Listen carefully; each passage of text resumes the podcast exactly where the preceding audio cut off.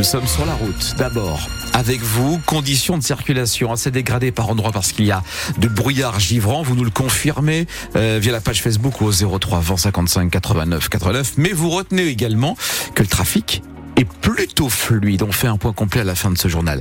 Thomas Schoner, la météo avec vous, les températures vous confirmez en dessous de 0 degrés par endroit. Oui, euh, même par beaucoup d'endroits, moins 3 degrés ce matin à Radinghem pour les minimales, moins 2 à Stenvorg, moins 1 à Hasbrook et dans la métropole lilloise, 0 degrés à Valenciennes et Maubeuge. Cet après-midi, ça va pas monter bien haut hein, puisque les maximales annoncées sont comprises entre 0 et 2 degrés. La nuit prochaine entre moins 5 et moins 2. Point positif, c'est qu'après les brouillards de la matinée, on devrait avoir pas mal de soleil. Et donc ça pince. Euh, Thomas, à la une, 40 ans après sa découverte, où en est-on de la lutte contre le VIH Un peu plus de 4300 personnes atteintes du sida sont aujourd'hui suivies dans notre région. 200 000 personnes partout en France, sans compter ceux qui ignorent leur séropositivité. La journée mondiale aujourd'hui de lutte contre le sida, c'est l'occasion de réinsister sur l'importance de la prévention, l'occasion aussi de démonter les idées reçues. Hélène Bazus est infectiologue à l'hôpital de Lens, coprésidente du comité régional qui coordonne la lutte contre le VIH. Elle souligne que les traitements proposés permettent aujourd'hui de vivre et surtout de mieux vivre avec le VIH. Au niveau médical, il y a eu d'énormes avancées qui ont permis d'avoir une espérance de vie euh, avec le VIH qui rejoint l'espérance de vie de la population générale. Par contre, la représentation dans la société reste quand même euh, encore assez stigmatisante avec des représentations anciennes qui ont été véhiculées par euh, le cinéma, des films comme Philadelphia ou Dallas Buyers Club, qui représentent une autre période de l'épidémie et qui reste en fait dans l'imaginaire collectif, ce qui fait qu'on a un retard en fait sur la perception des gens. Et ça, ça a deux conséquences. La première, c'est une stigmatisation des patients. La deuxième, c'est une peur de se faire dépister parce qu'on a peur de ce que ça peut impliquer euh, pour la suite de sa vie. Donc, euh, il y a toujours un travail de déconstruction à faire en fait. Euh, on vieillit avec cette maladie. L'an dernier, sur plus de 6 millions de dépistages effectués, le nombre de personnes qui ont découvert qu'elles étaient séropositives est estimé entre 4200 et 5700 personnes, un chiffre qui est en baisse, ce qui est encourageant pour Santé publique France. 7h02 sur France Bleu Nord, deux incendies hier soir dans le secteur d'Hénin-Beaumont. Une maison, tout d'abord un feu de compteur électrique à Hénin-Beaumont même vers 18h30. Un homme et une femme âgés d'une trentaine d'années ont été emmenés à l'hôpital de Lens après avoir respiré des fumées. Incendie donc à Hénin-Beaumont et moins d'une heure plus tard à Billy-Montigny. Là, ce sont une trentaine de personnes qui ont dû être évacuées puisque le feu a pris dans un appartement situé au rez-de-chaussée d'un immeuble rue Victor Hugo. Personne n'a été blessé. La rectrice de l'Académie de Lille exprime son soutien au personnel de la cité scolaire Lavoisier d'Auchel, son soutien mais aussi celui du ministère de l'Éducation nationale. Valérie Cabuil s'est rendue hier dans cet établissement où un groupe de motards est intervenu au début du mois pour défendre une élève qui se dit victime de harcèlement scolaire.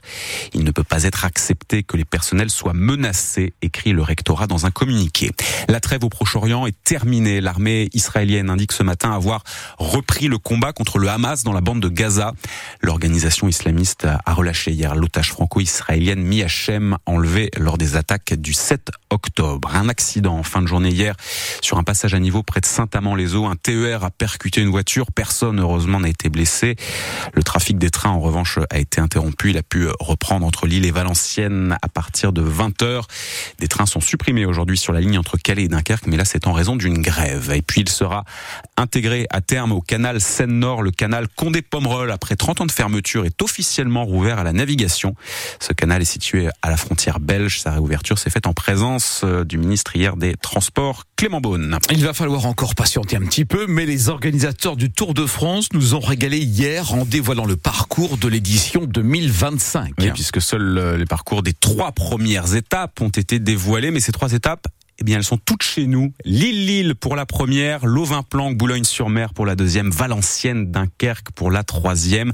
Trois étapes, donc 100% Nord et Pas-de-Calais en 2025. Sur francebleu.fr, vous avez les cartes de ces trois étapes avec les départs, les arrivées, tout ce qu'il y a entre les deux. Et quelque chose va peut-être d'ailleurs vous sauter aux yeux. Trois étapes dans le Nord Pas-de-Calais, mais aucun secteur pavé du Paris-Roubaix Comment, pourquoi Stéphane Barbero a posé la question à Thierry Gouvenou qui a dessiné le parcours du Tour 2025. Avec le choix des villes qui a été fait, euh, il aurait fallu mettre les pavés le premier jour parce que les, pavés sont concentrés au sud de l'île et euh, on s'est pas senti euh, la folie de proposer aux coureurs des pavés dès le premier jour. Et puis après, voilà, on a abandonné cette idée. Bon, c'est vrai que les pavés n'ont pas toujours été au programme du Tour de France. Hein. On les a remis au goût du jour là sur les 10-15 dernières années, mais il y a eu un grand passage sur pavé. Ils reviendront, je pense, rapidement, mais pas en 2025. c'est presque de la provocation parce qu'on va quand même traverser des communes qui sonnent pavés. Il y a Mont-Saint-Pével. Ouais, il y a Mont-Saint-Pével, il y a Bercé, il y a Orchy. Oui, c'est des villes qui sentent le pavé, mais on a contourné. Alors les seuls pavés que les coureurs vont rencontrer, c'est les, deux montées de Cassel qui sont sur les versants pavés. Mais c'est plutôt du pavé, euh, je dirais, belge et assez, euh, assez propre. Le directeur du Tour de France, Christian Prudhomme, sera lui notre invité euh, tout à l'heure à 8h moins le quart pour nous en dire encore un peu plus sur cette édition 2025 de la Grande Boucle. Grand départ donc de Lille. Ce sera le 5 juillet encore un peu de patience puisqu'il va quand même falloir que se passe l'édition 2024, euh, édition qui s'élancera le 29 juin de Florence en Italie. Le football avec cette affiche européenne que vous avez pu suivre une nouvelle fois hier soir sur France Bleu Nord. Lille a battu Ljubljana 2-0 en phase de groupe de Ligue Europa Conférence. Les buts sont signés Rémi Cabella et Youssouf Yazice. Une victoire en Slovénie hier soir qui permet à Lille de rester premier de son groupe. Une victoire sur un terrain aussi détrempé à cause de la pluie. Sylvain Charlet a failli rentrer plus tôt que prévu puisqu'on était à, deux doigts d'annuler la rencontre. Quand l'arbitre décide une heure avant le coup d'envoi le maintien de la rencontre, quelques mètres derrière lui, des membres du club de Ljubljana s'activent encore avec des serviettes blanches pour éponger la pelouse du stade Stosice gorgée d'eau. Les Lillois sont alors prévenus. Il va falloir oublier le beau jeu prôné par leur entraîneur Paulo Fonseca. Le milieu de terrain Nabil Bentaleb. c'était un peu compliqué. On n'en a pas joué beaucoup comme ça des matchs dans notre carrière, mais on sait que c'était un match piège, on peut se le dire. C'était une bonne expérience euh, je pense qu'on en ressortira plus fort. On a montré aussi euh, qu'on pouvait avoir double facette, qu'on sait s'adapter aussi euh, aux situations périlleuses entre guillemets. Hein. Lille a en effet évité le piège et a consolidé sa première place du groupe, une première place qu'il faudra conserver dans deux semaines à domicile face aux Féroïens de Klaxvik. Le gardien Lucas Chevalier. Elle est primordiale, c'est pour ça que je dis qu'il faut finir le travail. On ne veut pas aller en jouer deux matchs de plus en 16e dans des barrages contre des descentes d'Europa League.